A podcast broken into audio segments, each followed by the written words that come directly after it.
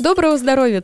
Это подкаст о качестве жизни простыми словами, без шапки. И с вами его ведущие Антон Бойко и Полина Полищук. И сегодняшний выпуск будет о просто бесконечной теме о вакцинации детей. Итак, зачем прививать детей? Рано или поздно этим вопросом задается каждый родитель. В голове возникает множество сомнений. Рука, сами знаете, тянется куда, тянется в Google, и начинается самое интересное. Можно попасть на форумы, начитаться чего только можно, страшилок и так далее. Можно проникнуться вообще идеями антипрививочников. Можно наткнуться, ну, наверное, в более таких редких случаях, на адекватные рекомендации, например, например, э, клиник, международных организаций вроде ВОЗ. И самое печальное, когда антипрививочные идеи продвигают, к сожалению, люди с медицинским образованием, и тут даже опытный родитель, мне кажется, может запутаться. Итак, на чьей стороне правда? Будем разбираться сегодня вместе с членом Международной педиатрической ассоциации, членом Союза педиатров России, заместителем главного врача по педиатрии в сети клиник Скандинавия Евгения Мильнер. Евгения Борисовна, здравствуйте. Добрый день. Большое спасибо за приглашение. Мне очень приятно быть здесь и быть частью всего этого процесса, связанного с популяризацией вакцины профилактики. Итак, первый вопрос. Я думаю, все-таки по традиции э, коротко и сможете ответить, почему вы выбрали профессию педиатра. И как вы в нее пришли? Наверное, у меня папа врач. К сожалению, его не стало, когда я была очень маленькая, но всю мою жизнь э, были разговоры про медицину, рассказы про него. И я с детства была очень увлечена процессом, потому что мне нравились доктора, с которыми э, нас, нас, я имею в виду меня и сестру, свела жизнь э, в детской поликлинике. Я даже прекрасно сейчас помню педиатра, и впоследствии, когда я проходила практику на пятом курсе, меня судьба с ней свела еще раз. Я пришла на практику, и там оказался именно этот доктор. У нее был такой нежный, приятный, бархатный голос. Она обожала детей, они ей носили рисуночки, подарки. И, наверное, поскольку я не хотела быть никем, кроме в момент поступления мечтала о кардиохирургии, но потом познакомившись с детьми, познакомившись с тем, какой эмоциональный вообще можно получить заряд от того, что ты помогаешь э, детям, которые даже тебе иногда сказать не может, что им плохо. Вот, наверное, это и решила. С тех пор я так и иду рядом с детишками. Я очень люблю случаи, когда наши гости говорят, что профессию их э, привел вот какой-то семейный опыт и рассказы о близких, которые занимались этим. Собственно, к теме. Давайте сразу тогда с места карьер, сразу к клинической практике. Вот в вашей практике как часто люди отказываются делать прививки ребенку, как часто вы с этим сама сталкиваетесь? Ну, я педиатр уже 17 лет, и, наверное, я могу сказать, что за последние годы эта цифра растет. В начале моего пути, наверное, ну где-то 5-7%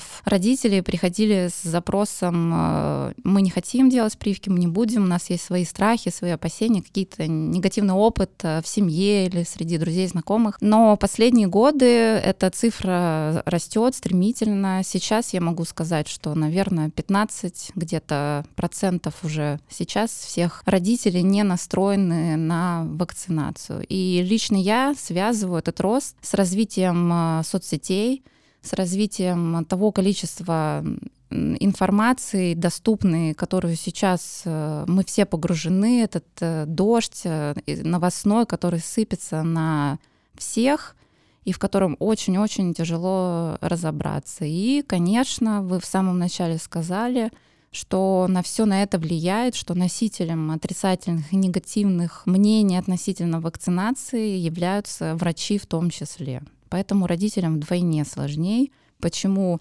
мое мнение на приеме оно сильнее или перевешивает мнение там, условного профессора, который вчера выступал по одному из центральных каналов. Выбрать здесь очень и очень тяжело. Многие годы медицина была такой авторитарной в России, она не подвергалась ни критике, ни сомнениям, и у людей, у родителей не было возможности выстроить дискуссию какую-то, задать свой вопрос и получить на него ответ.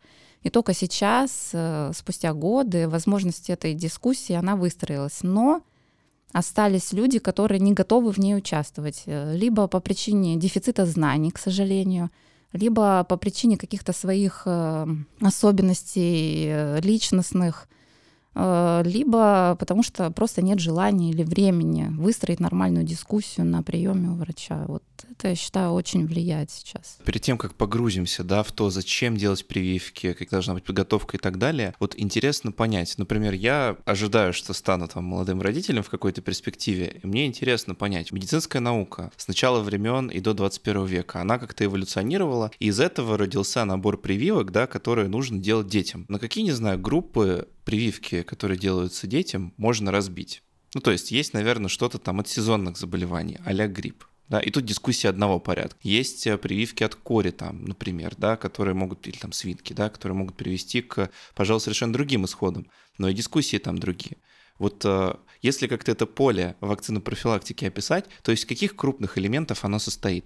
Ну, здесь нужен экскурс небольшой в историю, Антон, спасибо за вопрос. Как история идет по спирали, и ровно по той же спирали шла наша борьба. Вакцины появились э, прежде всего как эффективный инструмент борьбы с младенческой смертностью, безусловно. Недаром все истории создания вакцин — это история самопожертвования в какой-то степени докторов на пути создания чего-то, что могло бы спасти большой пул э, детей от смерти потому что мы можем обратиться и к художественной литературе, как ко много, где описаны эпизоды чумы. Ну, чума здесь, наверное, неправильный пример, я прошу прощения, тут не про детей больше, но мы знаем в истории много моментов, когда талинная болезнь приводила к смерти огромного количества, говорю о сотнях, миллионах человек, и стирала там 30-60% населения той или иной страны от инфекции параллельно с развитием э, быта, с параллельно с тем, что мы приучились к личной гигиене, да, у нас появился водопровод центральный, у нас появились какие-то средства дезинфекции, мы там научились бороться с болезнями, которые там крысы нам разносят, либо продукты нашей жизнедеятельности, скажем так. И была большая часть э, детей, да, которые умирали в младенческом возрасте. То есть в среднестатистической семье, неважно от Э, социального уровня. Дворянская это была семья или крестьянская это была семья, если мы говорим про Россию. Среднее количество детей было за 10 детей в семье, из которых доживало до возраста школьников буквально треть. Мы можем взять э, любую статистику по, по России даже за это время. Дети умирали от э, детских инфекций. Это глубокий миф, что умирали от голода. Голод это одно из э, причин, когда иммунная система находится в дефиците и не может бороться с инфекцией. Но последствия этих детских инфекций, осложнения возможные, которые у них развиваются, они приводили к инвалидизации, соответственно, прошлые столетия было совершенно невозможно растить ребенка с э, инвалида глубокого, соответственно, он просто, к сожалению, умирал.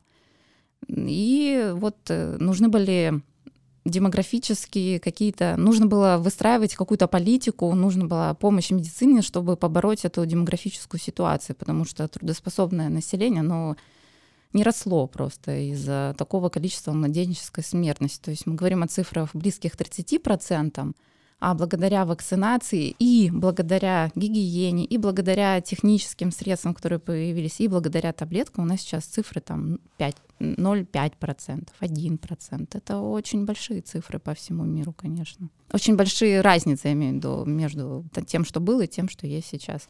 Поэтому у нас есть там, если вот корь, ты сказал, Антон, э, можно, например, про корь поговорить, то там э, разница это в тысячу раз смертность э, снизилась с момента появления вакцины. Если мы говорим про полимелит, мы можем посмотреть фотографии старых времен, мы можем почитать литературу, мы можем прочитать гайдары, где там хромоножка этот, хромоножка тот. И это же все дети, которые перенесли полимелит.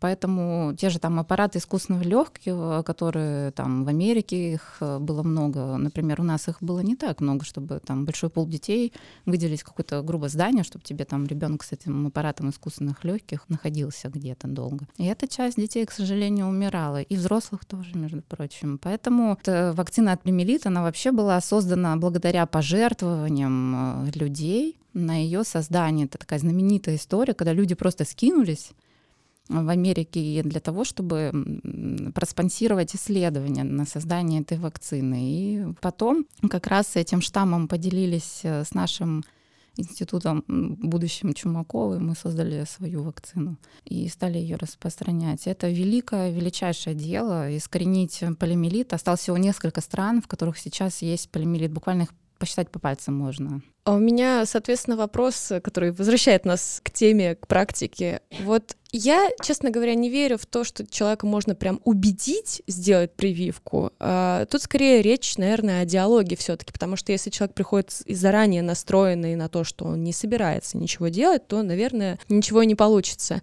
Вот какими вы данными пользуетесь, какими доводами, возможно, там опытом других стран, чтобы как-то выстроить диалог о вакцинации детей с родителями? Ну, лично я, и этому учат IPI, этому учит ВОЗ. Диалог — это прежде всего обмен мнениями. Нельзя кому-то навязать свое мнение, предварительно не услышав аргументы другой стороны. Поэтому мне важно, почему, где вот эта глубинная причина того, что мама, которая держит на руках ребенка, не хочет делать эту прививку. Я очень часто спрашиваю, а привиты ли сами родители. Это очень важно при, при продолжении дискуссии, потому что у привитых родителей чаще всего причины, они не глубокие такие. Это просто информация, которая собрана от друзей, из интернета и так далее. Другая история, когда есть кто-то с полувакцинальными тяжелыми осложнениями, которые, кстати, очень э, грамотно и долго, годами, десятилетиями скрывались в нашей стране. И сейчас с рикошетом мы имеем то, что имеем. Это как раз вот э, правда, она всегда становится явной, вопрос времени. Поэтому если есть какой-то такой сложный для семьи случай, здесь намного тяжелее убедить э, человека принять решение, потому что это сродни рулетки на самом деле. Мы никогда не знаем, когда делаем прививку, разовьется ли какая-то сильная реакция у конкретно ребенка, которого мы смотрим. Ни один врач не в состоянии это предсказать. Нет ни одного обследования, которое бы нам показало, что у этого конкретного ребенка может развиться такое-то там осложнение от вакцинации. И мы, врачи, прямо обязаны это проговаривать, потому что людям важно знать полный набор данных при принятии решения. Когда мы делимся поверхностно или сидит на приеме какой-то доктор, который не владеет информацией, он плавает в источниках, э, не может никак свои слова чем-то подкрепить данными, какими-то рекомендациями, ну, поэтому от него пациент уйдет э, без прививки, к сожалению. А чем вы подкрепляете доводы? У нас есть статистика, которую публикует ежегодно Всемирная организация здравоохранения. Сейчас э, ничто практически невозможно утаить. У нас есть Росстат, который публикует э, свои исследования по расследованию каждого случая поствакцинального осложнения. Это доступно, открыто, в открытом доступе есть в интернете, каждый отчет э, Росстата. У нас есть рекомендации по иммунопрофилактике, которые обновляются ежегодно. Профессор Таточенко их обновляет. Дальше мы обновляется СанПин, санитарно-эпидемиологические правила по профилактике инфекционных заболеваний, где прописываются все показания, противопоказания, возможные реакции на тот или иной препарат. У нас есть и российские популяризаторы вакцинации, которые публикуют э, очень много достоверной информации с приложением документов. Поэтому у нас есть инструкции с государственного регистра лекарственных средств каждому препарату. Мы можем их показать на приеме каждому родителю отвести в процедурный кабинет, достать препарат, показать инструкцию и так далее, что мы ничего не выдумываем, как бы.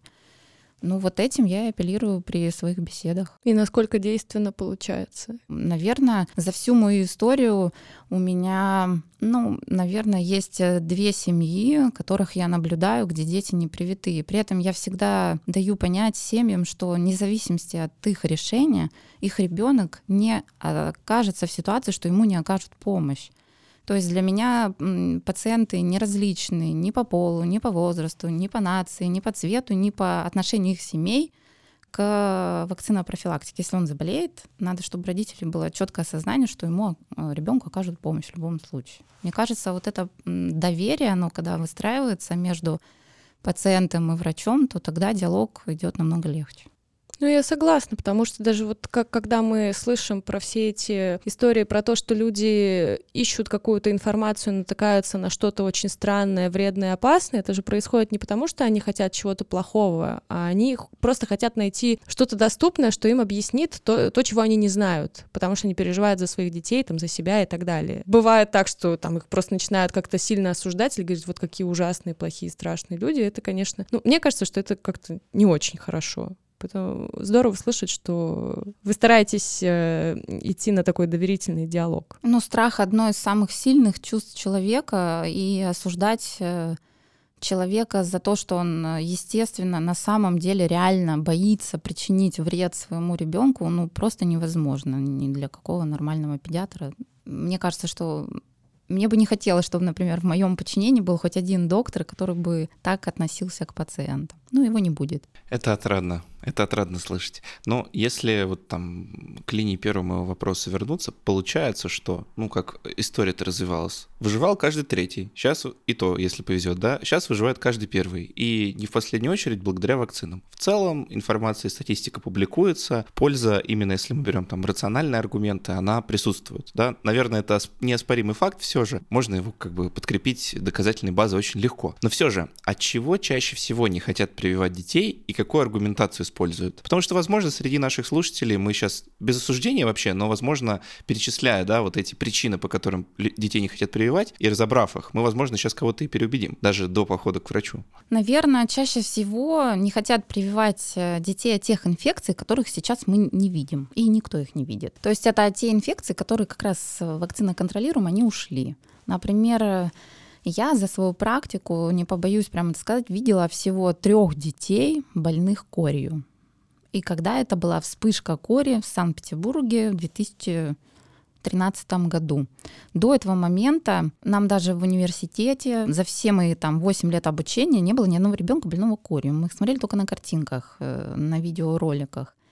И потом, к сожалению, ну, то есть, к счастью, к сожалению, для нас, для практикующих врачей, извините, это, наверное, звучит не очень красиво, но, к счастью, для всех остальных просто не было случаев этих кори в Санкт-Петербурге. Поэтому для родителей это не кажется страшным. Вот, например, моей маме 73 года. Она болела корью, она видела, как это ужасно, она помнит, прям сама может рассказать в красках, как она чуть не умерла и, и так далее. Но, наверное, большинство э, нынешних родителей, у кого сейчас маленькие дети, даже бабушки и дедушки уже не очень могут это вспомнить. Вторая история у нас э, по отказам — это, наверное, краснуха потому что ровно так же ее сейчас очень-очень мало. И основное осложнение краснухи это основной вред, который причиняет больной краснухой, это беременные женщины, которые к сожалению, если заболеют краснухой, там будет речь идти о сроке беременности. Если там маленький срок, то это прямое показание да, проведения аборта во всем мире для прерывания беременности, потому что риск развития синдрома врожденной краснухи у заболевшей беременной женщины на в первом триместре беременности он больше 9-5%. Рождение ребенка глухого и слепого. Это вот э, совершенно ужасные абсолютно цифры на самом деле. Потом у нас идет история с полимелитом, очень дискутабельная в Российской Федерации, потому что в 2000 году, например, Соединенные Штаты Америки, они прекратили использование живых э, вакцин полимелитных, оральной полимелитной живой вакцины. Это вот сейчас очень много обсуждается, что там ребенка там из садика отстранят надолго и так далее. Потому что ребенок в течение трех дней после того, как ему закапывают эти капельки, теоретически может выделить вирус полиомиелита скалом. Если там не соблюдести какие-то нормы гигиены, то непривитой ребенок э, может э, себе этот вакцинированный вакцинный штамм полиомиелита там съесть, грубо говоря, облизнуть. И, к сожалению, есть риск очень маленький, но он все равно присутствует, что ребенок заболеет. Поэтому этих детей высаживают из садика. Э, хотя некоторые страны эти вакцины уже не используют. И здесь важно, чтобы врач любой мог объяснить и сказать, что правда стоит в том, что это чисто экономическая здесь причина, а никакая иная. Эти вакцины в закупке в разы дешевле, чем э, инактивированные полимелитные вакцины. Когда-нибудь наша страна тоже дойдет, я надеюсь, до того, что мы не будем эти вакцины использовать.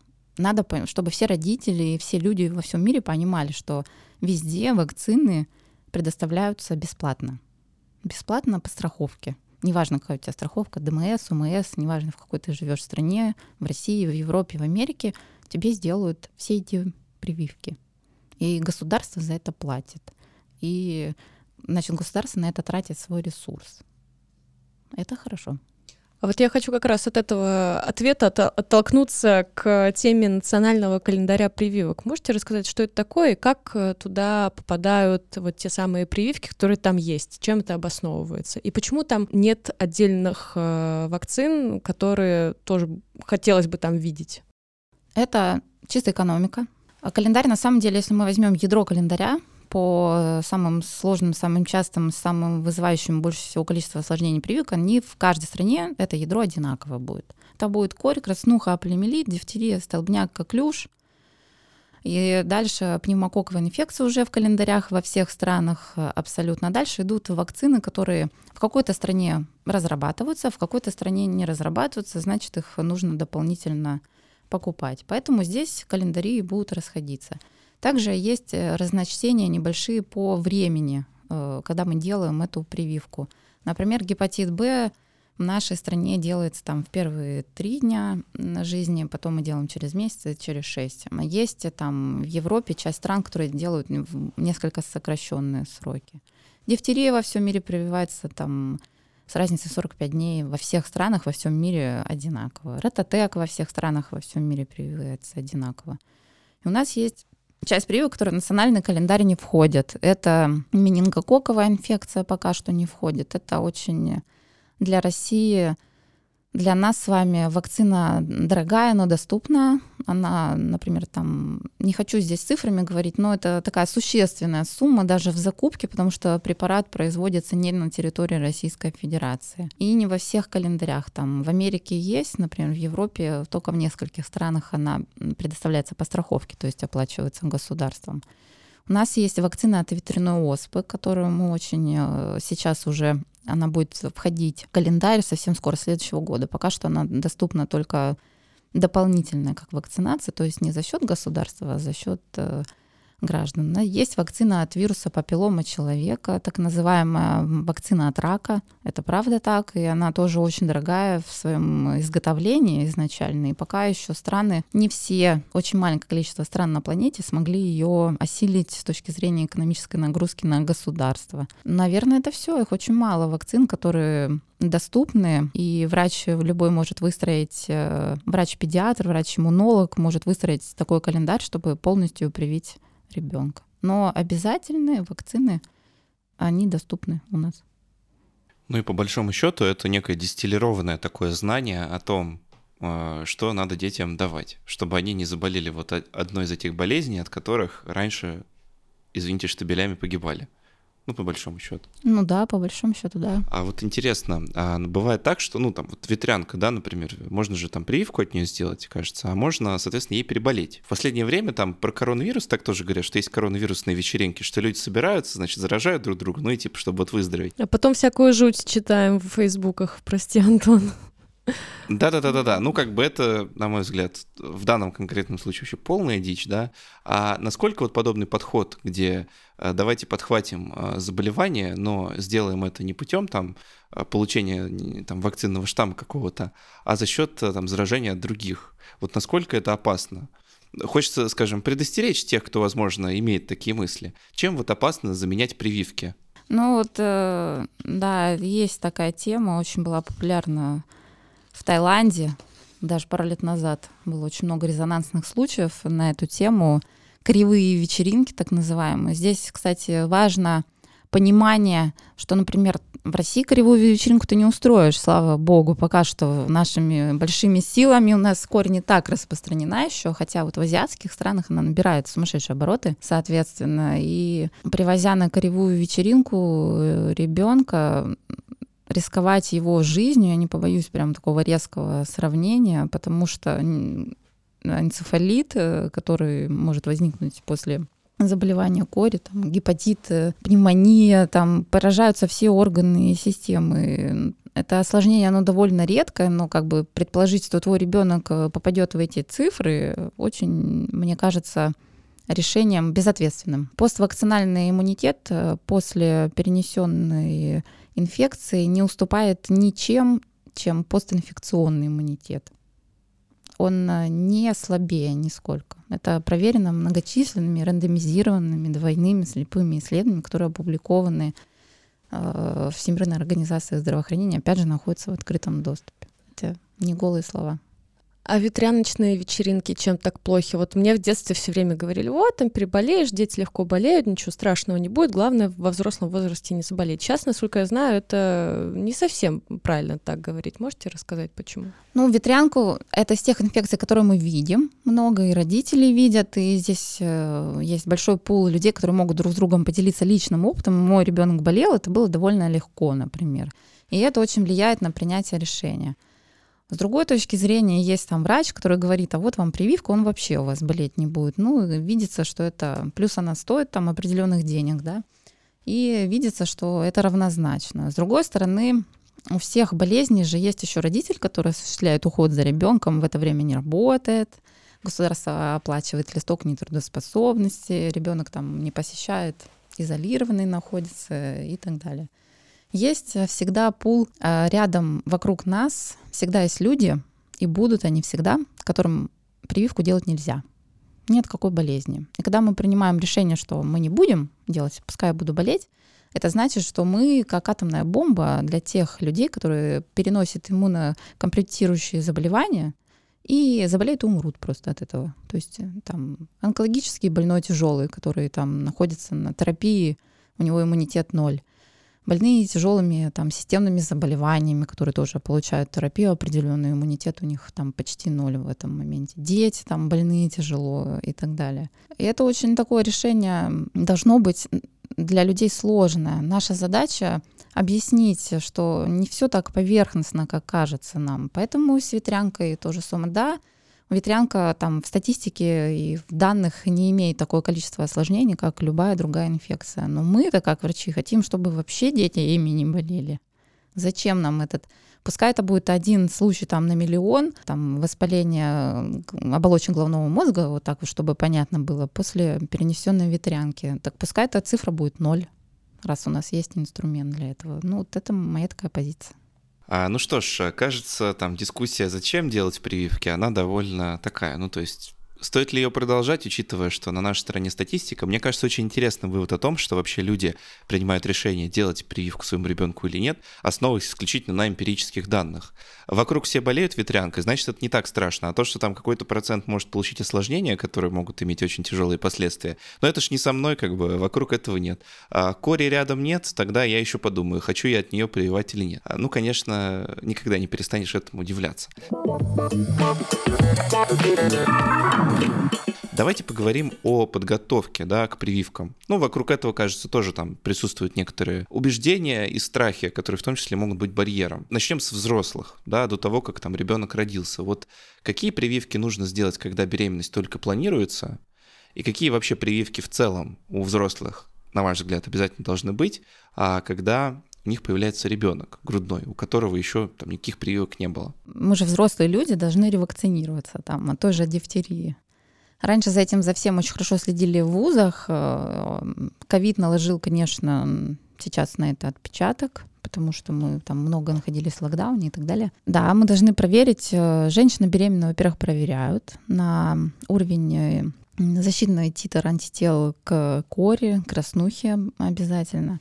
У нас есть вакцины, доступные в Российской Федерации. Мы прививаем беременных от гриппа, мы проверяем беременных от коклюша, от дифтерии, вакцина Досель мы делаем обязательно. Мы проверяем окружение новорожденного на предмет э, инфицированности туберкулеза, потому что, к сожалению, мы находимся в регионе, в котором туберкулез э, прямо в расцвете, это ужасающие абсолютно цифры. На последнем съезде фтизиатры докладывали, что сейчас показатели сродни послевоенному вообще времени по количеству заболевших детей и взрослых. Это очень плохо. Это говорит как раз о уровне социальной ответственности нашего населения в стране. Вот так мы защищаем будущего малыша. Если у мамы там титр там очень маленький или вообще всегда есть э, количество людей, которые привиты от какой-то инфекции, но в силу своих особенностей, в силу особенностей иммунной системы не развивают иммунный ответ.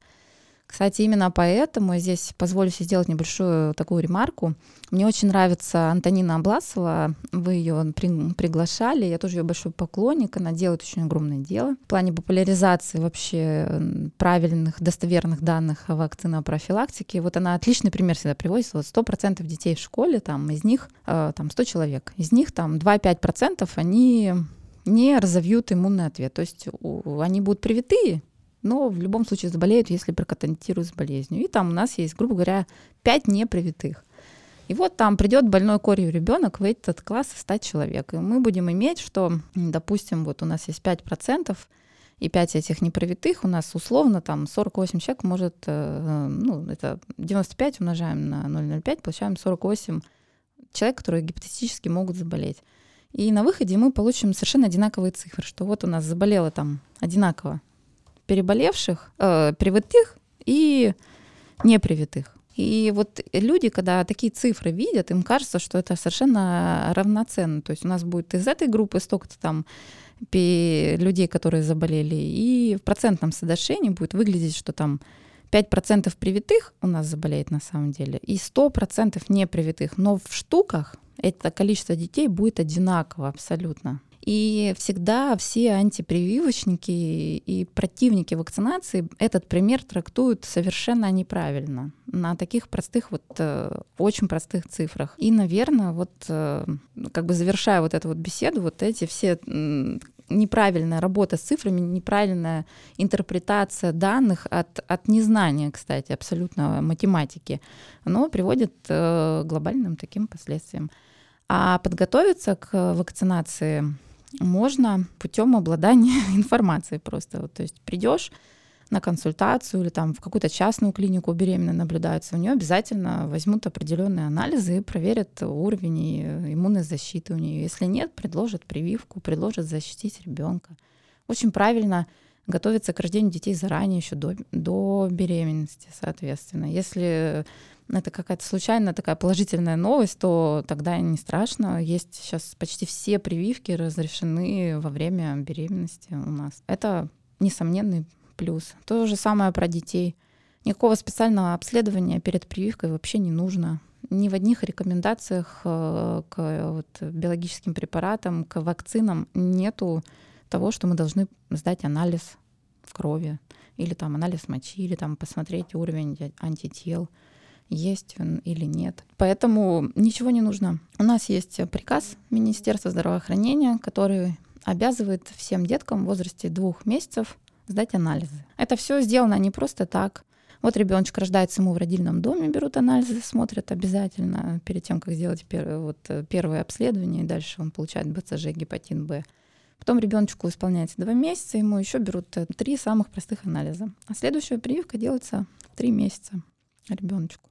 Поэтому предварительно, популяционно все дети, рожденные на территории Российской Федерации, уж точно обследованы. Хотя в других странах таких э, широких э, спектр, широкоспектрных обследований, как у нас, нет, кстати. У нас очень большой объем обследований дети получают за свои 18 лет, которые, опять же, оплачиваются государством.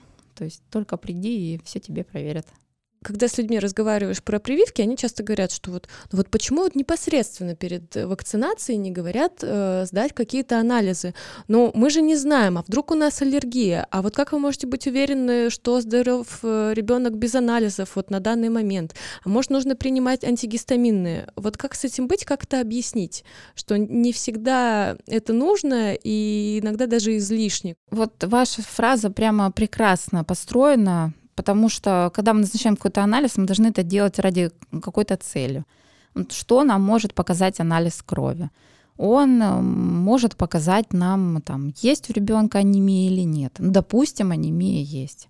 Мы в то же самое время открываем наш санпин по иммунопрофилактике, открываем положение по иммунопрофилактике, открываем там э, красную книгу Redbook, да, знаменитую, или там ВОЗ, там что хотите, открываем, там будет написано, что детей с легкой степенью анемии рекомендовано привить прям в кратчайшие сроки, потому что любая инфекция для них будет чревато риском развития осложнений.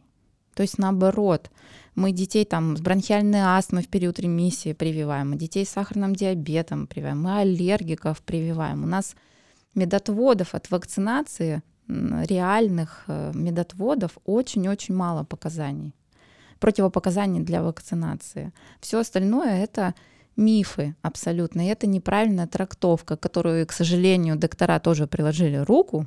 Это очень жаль. Но у любой вакцины есть так называемые местные общие реакции. И часто очень родителями очень эмоционально вот эти общие реакции расцениваются как осложнение. Хотя для любой вакцины это нормальная реакция организма, которая называется течением вакцинального процесса.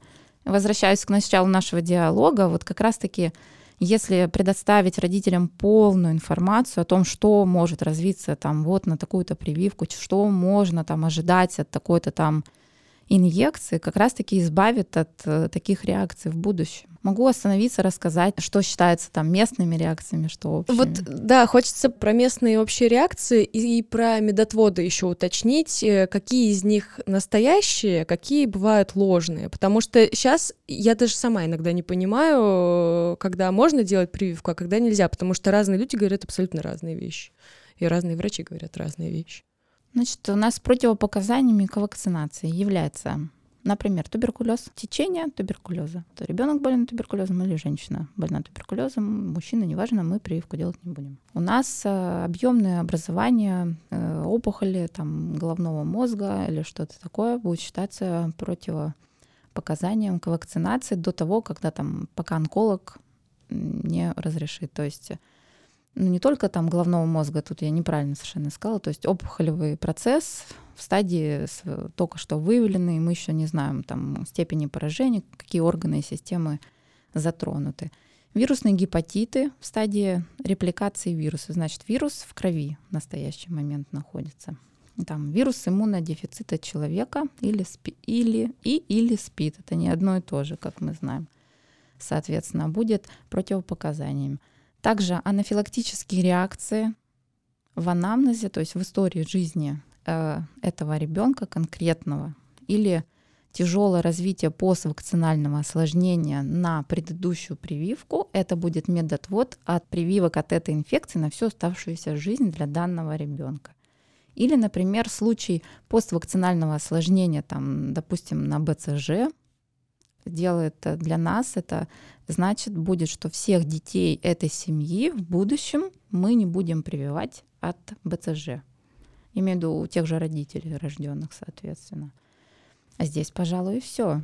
То есть стадия острого заболевания активная. То есть если вы в настоящий момент больны остро инфекцией какой-то, только в настоящий момент для вас это будет медотвод от вакцинации. Никаких там 30 дней после ОРВИ, этого нигде не написано, соответственно или там две недели подождать, а потом делать прививку. Мы можем уже в стадии стихания проявлений клинических, когда нет лихорадки, делать любую прививку. Нет таких. Вот это и есть ложные абсолютно медотводы, легкая анемия у детей, медотвод или там. Я еще не перечислила крайняя степень недоношенности до определенного веса, пока ребенок не наберет, будет тоже медотводом от вакцинации. И демиелинизирующие заболевания головного мозга это такие редкие очень вещи, там тяжелые неврологические и так далее. Все остальное нет. А распространенность ложных медотводов, она объясняется тем, что врач просто боится взять на себя вот такую ответственность, что мало ли что, или, может быть, какие-то другие причины? Нет, я считаю, та, что причина, что вы озвучили, она самая, наверное, частая. Врачи сейчас вообще очень под э, давлением большим находятся, и давлением общественности, и давлением руководства, и давлением наших контролирующих организаций, что взять на себя ответственность становится с каждым днем сложнее и сложнее, потому что потом эм, в какую попадает пучину событий доктор, когда развивается поствакцинальное осложнение, это очень тяжело переносится, понимаете. У нас это как будто карается, выстроен так процесс, что он носит практически карательный характер для врача, хотя в развитии поствакцинального осложнения конкретный врач не имеет э, никаких э, способов это предотвратить, грубо говоря. Потому что правда в том, что мы не знаем, разовьется это поствакцинальное осложнение или нет. Ну, скорее всего, нет. Все-таки. Ну, они, там процент, он минимальный, там процент ПВО, если взять на популяцию всех-всех привитых детей, это будут десятые доли процента развития. Поствакцинальное осложнение, там абсцесс, огромный воспаление подкожной жировой клетчатки, там вместе э, инъекции, допустим. Как правило, это нарушена тактика введения препарата на самом деле. В этом техника или там асептика, антисептика какая-то. Поствакцинальное осложнение – это, например, развитие полимелита подобного заболевания у ребенка, которому сделан полимелит. Поствакцинальное осложнение, они тоже бывают местные, общие. Бывает э, осложнение будет там флегмона, например, на ноге, там большое воспаление такое подкожной жировой клетчатки и так далее вместе инъекции. Или, например, поствакцинальным осложнением будет энцефалит, э, например, развившийся после кори.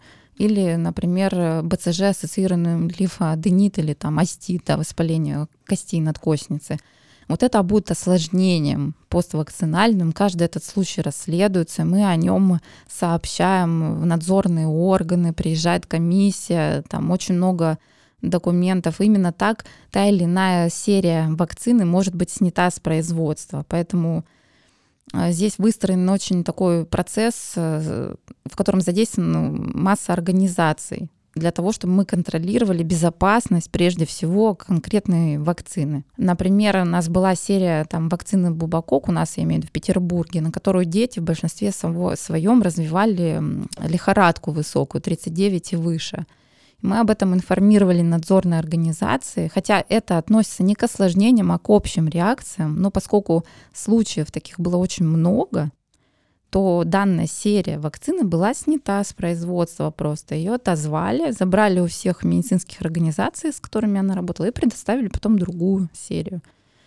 Мы очень сами следим за безопасностью. Очень бытует там мнение, что врачи получают какие-то деньги за эти прививки, там какие-то планы, за которыми доплачивают, какие-то нормы. Нет, это совсем не так. Есть, безусловно, э, план понятия, план вакцинации на участках, на прикрепленном населении к той или иной поликлинике, чтобы мы, врачи, делали все, что от нас зависит, чтобы держать так называемую прослойку. Прослойка — это количество привитого населения по отношению к всему населению нашей страны. Это то, чего мы сейчас пытаемся добиться по короне. Мы хотим создать прослойку привитого населения, чтобы распространенность этой инфекции просто остановить.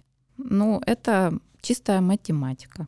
А вы имели дело с поствакцинальными осложнениями когда-нибудь? Антон, извини, пожалуйста, я понимаю, что ты тоже хочешь задать вопрос, но это важный момент. Вот у вас в течение практики вашей врачебной карьеры, вот как часто это было? Смотрите, я не потоковый доктор, то есть я никогда там не сидела на приеме там каждый день. Когда работала в поликлинике в районной заведующей отделением, вот за мои 10 лет практики мы расследовали три случая поствакцинальных осложнений. Первый это было развитие абсцесса в области инъекции ребенку пришлось провести операцию, чтобы иссечь и так далее.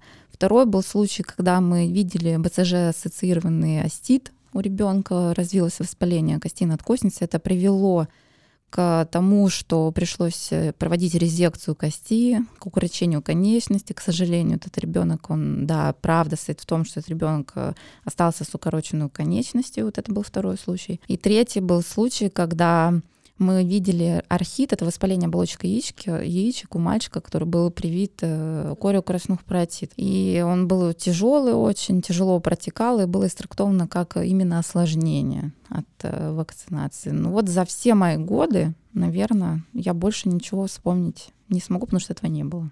Получается, если к математике да, возвращаться, то когда а, родитель за ребенка принимает решение, вакцинировать его или нет, ну, ребенок недееспособен, да, он не может этого сам сделать, по большому счету он взвешивает два риска. Риск того, что будет поствакцинальное осложнение, которое, ну так, одно на миллион, да, против э, риска того, что ребенок заболеет и с ним что-то случится. И это будет как бы, риск, конечно, будет существенно выше, в зависимости от заболевания. Вот интересно, а при этом, ну там, мы говорим зачастую о заболеваниях, которые нынче редко встречаются. И из-за этого риск, собственно, да, вот этот вот второй, с которым надо соотносить риск поствакцинального осложнения, он как бы нивелируется. Собственно, вот мы, мне кажется, здесь к корню как бы проблемы этой подошли. А как вы потом это аргументируете родителю? То есть он говорит, все понимаю, но вот это поствакцинальное сложение, оно такое страшное, что я ни в коем случае не хочу как бы ребенка этому подвергать, даже в случае один на миллион. Как вы так, таких родителей убеждаете? Все понимаю, но жесть полная, флегмо на это. Никогда не готов. Корью никто сейчас не болеет, это как бы все, пережиток прошлого. То есть вот что, что в таких случаях делать? Ну, многократно продолжать диалог, что мне делать? Мне продолжать бороться, не сдаваться, пересказывать там в тысячный раз э, все, что я рассказала в самом начале, о том, как прививки появились, какой ценой они нам достались, и как хорошо, что они есть, и как прекрасно, что столько-то там э, людей, детей не умерло, а сейчас бегает и прыгает счастливым. Там. А я пытаюсь приводить там пример типа Винстона Черчилля, пожалуйста, видите, он там всю жизнь с палочкой, бедняжка, на кресле на всех переговорах. Вот потому что полимелитом в детстве болел и там не, не оправилась. Или там Линкольн, который бы, был бы жив, если бы его там кровопусканием не пытались вылечить от э, дифтерии, если я все правильно помню из э, книг очень много там советую обратиться к Булгакову, к Чехову, почитать, как все это было страшно и плохо. Ну, в зависимости от того, какого возрастной ценз э, сидит. Могу из блогеров привести там примеры из известных личностей, которые поменяли свое мнение после того, как их дети э, переболели той или иной инфекцией. Ровно то, что мы сейчас видим, что с ковидом происходит. есть люди, которые меняют свое мнение и потом, э, слава богу, открыто об этом заявляют, когда видят близко на, там, наверное, как рукопожатие. Кто-то близко из телефонной книжки, кто-то заболел, и ты такой меняешь мнение свое сразу же. Но, конечно, остается всегда э, люди, которые мнение свое не поменяют, мы на это никак не повлияем, это не делает их какими-то плохими людьми или ужасными. Ничего страшного у нас э, остается все равно пул привитых э, людей, и мы должны его наращивать, э, потому что чтобы вот эта прослойка по инфекциям, она держалась. Хочется вбить жирный гость в эту тему вопросом. Почему считают, что детские прививки провоцируют аутизм? Откуда это пошло? Кажется, какая-то работа была сделана там еще там давно-давно-давно, да, и, и, как, и какой-то... 20 лет назад. Ну да, и, и что какие-то последователи, да, были у этой идеи. Вы можете как э, специалист, ну, в общем, поставить точку? Значит, в далеком 96-м или 97 году в Америке одним э, ученым была проведена работа, которая была опубликована, кстати, в Скопском журнале, в ходе которой были сделаны выводы, что прививки, которые содержат в себе среду, да, на которой мы эмбрионы выращиваем, а также ртуть и свинец, в будущем могут привести к риску развития аутизма.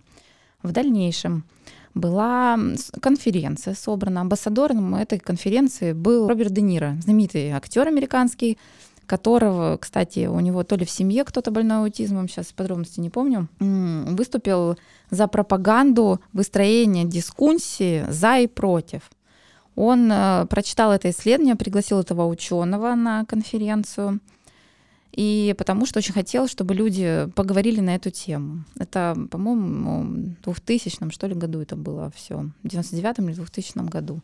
Когда конференция это проходила согласование, этапы, к Денира обратились представители мирового научного сообщества.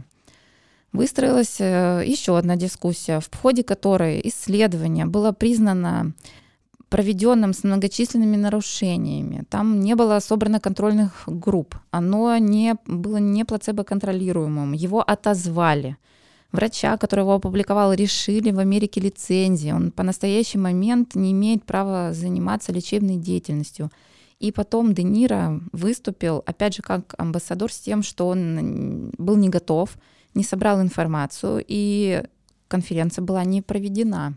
А вот выборки с этой работы, они до сих пор присутствуют. Результатом вот многолетнего, 20-летнего диалога и выстраивания общения с мамами больных аутизмом детей им очень-очень тяжело. Любому родителю, у которого есть больной ребенок, хочется найти причину, причину, которая бы объяснила, почему он такой. Не все нас верят в Бога, чтобы сказать, ну, что это Бог нам дал испытание такого больного ребенка. Это глубоко-глубоко верующие только люди могут сделать. Поэтому нужно за что-то хотя бы зацепиться. Хоть за ртуть в прививке, ну хоть за что-нибудь, чтобы сказать, почему мой ребенок, он не такой, как все. Поэтому сообщество мировое, Всемирная организация аутизм.орг, аутизму.нет, Международная ассоциация психиатров и психологов американская, Европейское общество психологов и психиатров, Российское общество психологов и психиатров, каждый в своей стране утвердили КР, да, клинические рекомендации и по диагностике, обследованию, лечению детей, больных с РАС и с аутизмом. И в каждой из них есть ссылка на эту работу. В каждой из них есть опровержение этих абсолютно данных о том, что ни одна прививка никак, никоим образом, ни в каких процентах, то есть там ноль, может вызвать у ребенка аутизм или какие-либо другие психолога, психологические какие-то осложнения. Но опять же, в сетях очень много чего-то, что родители рассказывают и делятся, ведь все эти истории правда, абсолютно там. Ребенку, например, сделали прививку, а потом ему поставили ДЦП. Здесь же в этом месте нет никакой неправды. Это просто череда каких-то совпадений абсолютных. Но так это преподносится просто, или так это читается тем, кто это читает. Мы же с вами все там изложения напишем по-разному. Иногда прям это совпадает очень близко там там ребенок, например, там я не знаю, сидел, улыбался в 6 месяцев, ему сделали прививку. Очень часто это слышу. Вот у меня знакомый там сделали прививку, а потом оказалось, что у него там какая-то неврологическая проблема. А вся правда в том, что у детей манифестируют, то есть впервые появляются те или иные, особенно неврологические всякие симптомы ближе к году, когда мы все эти прививки уже закончили. То есть как оценить, ребенок там ходит или нет, пока он на ноги не встал? Мы же не можем это сделать. Мы не можем сказать двухмесячному ребенку, сказать, дать ему прогноз, ты вообще будешь ходить или нет. Поэтому вопрос в том, как выстроить диалог, опять же, нужно объяснить, нужно спросить, в чем боль, в чем страх, где кроется причина этого нежелания делать прививку. Но я верю в то, что найдется очень много людей, поборников вакцинации. Там, например, вот здесь вас очень много молодых, э, там, поколение целое от меня отличается, которые понимают э, ценность, важность и необходимость э, вакцинации. Это прекрасно. А интересно про вакцинацию понять следующее. То есть мы понимаем, что причин для того, чтобы не делать вакцину, их реально мало. И это как бы заболевания, ну, достаточно тяжелые, да, там, ну, и вот, наверное, единственное, о чем мы говорим, что там наиболее часто, это период, там, когда острая инфекция, да, у человека. Но иными словами, большая часть детей определенно прививки показаны. Принимая это внимание, когда ребенку предстоит сделать прививку, а есть ли какие-то вещи, которые в образе жизни нужно учитывать? Ну, например, купили билеты на море, сегодня вакцина, завтра в отпуск. Как бы надо ли отлежаться или нет? Нужно ли, не знаю, там как-то адаптировать режим э, питания перед какими-то вакцинами? А, и так далее и тому подобное. То есть накладывают ли вакцины а, там, либо перспектива того, что их сделают, либо там, что их сделали, да, факт этого, накладывают ли это какие-то ограничения на образ жизни ребенка? Я могу ответить легко на этот вопрос. На самом деле, вот так бытует мнение, что типа перед морем не надо делать прививку. Почему? Все просто. Вот мы сделали прививку, дальше наш организм начинает работать. То есть какой-то идет э, вакцинальный процесс. Вакцинальный процесс у нас идет 28 дней после, в среднем, после любой прививки. Это значит, что вы в течение, вы или ребенок, в течение вот этих 28 дней может развить симптомы той инфекции, в легкой форме, от которой его привили. И мы, как педиатры, когда нас спрашивают, там, стоит ехать на море, мы говорим, противопоказания, чтобы поехать на море, но у вас никаких. Но вы должны понимать, что если там это живые вакцины, там, на пятый-седьмой день, если не живые, то там на первый, там, третий сутки чаще. Либо потом после 21 дня, если это живые вакцины, там корь, краснуха, может развиться та или иная симптоматика. Поэтому при выстраивании своих там отпусков, конечно, нужно учитывать, что вы там поедете на море, у вас всего неделя отпуска, вы сделаете за день до отъезда прививку, ребенку вас следующие три дня будет там с небольшой температурой или, например, там с отеком или там с распухшей ножкой там проводить время. Вопрос основной, зачем это делать, если это все можно выстроить э, таким образом, чтобы избежать просто это просто уровень комфорта нашего. Поэтому если планируется поездка или отпуск, за день до нее, конечно, не надо делать прививку. Исключение составляет, когда мы едем в эндемичный район, например. То есть кто-то из нас решит с вами поехать там на крайний север или куда-нибудь там в зоне пустыни или что-то такое, нам нужно будет с вами брюшной тиф делать или там от желтой лихорадки, или мы соберемся с вами в Африку ехать, тогда там нам прямо перед отъездом нужно будет сделать очень много прививок, чтобы не заболеть там той или в иной стране, соответственно. А вот прививки по календарю профилактические можно подстроить под жизнь. И вообще всем родителям рекомендую не строить свою жизнь вокруг ребенка, а ребенка встраивать свою собственную, тогда это вообще избавляет от массы проблем в будущем. А еще вместе с врачом можно план вакцинации составить, как раз с учетом всяких отпусков. Это очень удобно, кстати, по отзывам родителей. Еще напоследок вопрос, просто вот постоянно в нас кидают его на купруме, что, мол, можно ли делать прививки какие-то вместе? Почему сразу от нескольких заболеваний можно прививаться в один день? Это же такая нагрузка, так ужасно. Немного ли прививок за один раз? Вот мы с вами родились. Мы ничего не знаем еще, мир нам неизведан, микробов у нас никаких нет, и антигенов, ну, коими является там вакцина, в нас еще нет.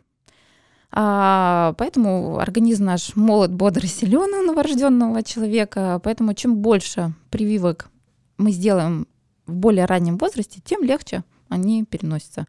Допускается введение до 7 э, инфекций 7-10 мы можем вводить одновременно. Например, можем сделать там инфанрикс гекс, это вакцина от кори, э, дифтерия, прошу прощения, столбняк, э, коклюш, э, гепатит Б, гемофильная инфекция. Соответственно, и мы можем сделать еще параллельно привинар, он по графику попадает, эрототека, совершенно нормально. Там в популяции 95% детей это перенесут и не заметят вообще, что им сделали. А чем дольше наш человек на планете уже пожил, тем большим количеством э, антигенов, бактерий, микробов, э, вирусов он от нас с вами, от поверхностей повстречался, тем более сложные иммунные механизмы он будет выстраивать, клеточки уже будут обучены Соответственно, тем тяжелее мы будем э, эти инфекции переносить. Как с ковидом сейчас. Мы же не помним с вами, как нам там в три месяца делали прививку. Больно было в нашей руке там или не больно? Была у нас там 39 температура два дня или не была? А вот во взрослом возрасте мы это уже ощущаем реально и можем об этом везде рассказать. Поэтому вот она и разница на поверхности. Я как раз про ковид вспомнила, что вроде Минздрав одобрил э, вакцинацию в один день от гриппа и от да, ковида. 22 октября. Вот, да. И представляю, какое сейчас просто поле для обсуждений, для рассуждений о том, что вот это, а вдруг будет плохо и как будто и от ковида, и от гриппа вместе. Вы знаете, в прошлую волну нас миновала эпидемия гриппа, за что Господу Богу хочется сказать огромное спасибо просто. Больше всего мы боялись того, как будут сезонные инфекции. И, кстати, это не только грипп, там еще масса других РВИ, там 21, я могу легко перечислить слов, которые вам не знакомы. Инфекции, которые можно вместе с ковидом заполучить. И, и все они, между прочим, очень реагирует наша иммунная система. А лекарства от вирусных инфекций мы имеем только от пяти вирусных инфекций лекарства на сегодняшний день. От ковида лекарства нет. У нас его просто нет. Кроме прививки у нас нет ничего, кроме проветривания влажного, влажной уборки, питья, парацетамола, дыхательной гимнастики. Кстати, очень хочу, чтобы меня услышала просто куча людей. Больше ничего от ковида не помогает. Это рулетка. Либо разовьются эти осложнения, либо нет. Поэтому либо есть прививка, либо... Ну и бупрофенку еще можно. Не только парацетамол. Ну, да, да, парацетамол, бупрофен, пожалуйста. Эти противовоспалительные средства общие. В плане детей, я знаю, этот вопрос очень много обсуждается. Значит, во всем мире пытаются привить э, детей тоже, защитить от инфекции, от коронавируса тоже. Я хочу очень здесь сказать, как вообще проводят испытания вакцин. Сейчас же все очень прозрачно. Каждый из нас может проверить этапность проведения. По крайней мере, по спутнику все сделано идеально, как э, нужно. Можно каждый этап проведения клинических испытаний, не исследований, испытаний, э, проверить в регистрах во всех, посмотреть, все опубликовано. То же самое делают большие игроки э, на, на рынке вакцин, да, там и Pfizer, и AstraZeneca, и китайский Sinovac, пожалуйста, все публикуется. Просто кто-то уже успел провести все три этапа, а кто-то нет, в зависимости от того, когда начали. А Россия сейчас на третьем этапе по детям. Никто еще не разрешил вакцинацию детей, завтра ее не объявят. А все исследования биологических препаратов идут от этапа от взрослого к маленькому. То есть там на разных возрастах. Сначала на взрослых все проверили, потом на подростках все три этапа, потом спустятся на школьников, потом только на младших школьников. Поэтому там были добровольцы, дети, их законные представители, которые дали согласие. Это все же в разных группах проводятся детей. Все это плацебо-контролируемые исследования и испытания этой вакцины. Это очень долгий, долгий очень э, процесс. Pfizer — одобрено с 12 у нас лет, Модерна с 14, Синовак э, с 4 китайцы. С 5 лет, прошу прощения, делают китайцы прививку. В Аргентине есть вакцина, к сожалению, не воспроизведу ее название, но там они делают с двух лет вакцину. Все хотят и защитить детей тоже. На самом деле дети, как их называют разносчиками, зачем-то и на них возложили эту вину. Это совсем не так. Они просто болеют слава богу, легче, чем э, более старший возраст. Но хотя в эту волну мы видим, что дети стали болеть. То есть они уходят в пневмонию уже более чаще, чем, особенно подростки, чем в первые годы жизни нашей с ковидом. Поэтому как-то так, как только опубликуют все данные и нам дадут разрешение, значит, мы будем иметь инструмент защитить от этой ужасной инфекции наших детей тоже. Ну что ж, друзья, я думаю, будем закругляться. Те, кто будет слушать этот выпуск, пожалуйста, вам, наверное, стоит прислушиваться к тому, что говорил сегодня доктор говорила сегодня Евгения Борисовна Мильнер. А, я надеюсь, что это поможет тем, кто не может определиться с вакцинацией не только для ребенка, но и для себя. И надеюсь, что этот выпуск обязательно кому-то поможет. Распространяйте его и слушайте сами. Спасибо большое, Евгения Борисовна, спасибо, Антон. В описании выпуска мы обязательно оставляем, как обычно, полезные ссылки. А, от вас просим оценки и отзывы, ждем предложения, если нужно нужно какую-то тему еще осветить. Подписывайтесь на наш подкаст везде, где только можно. Мы есть э, на всех платформах. Пишите идеи для выпусков в комментариях. Это будет удобнее всего. Слушайте Фуфлоу подкаст, где мы разбираем лекарства пустышки. Читайте наши медиа о здоровье Купрум. И задавайте вопросы нашему боту-справочнику в Телеграме. И в Директ тоже пишите в Купруме. Проведем доказательную медицину без доказательного экстремизма вместе. Всем пока.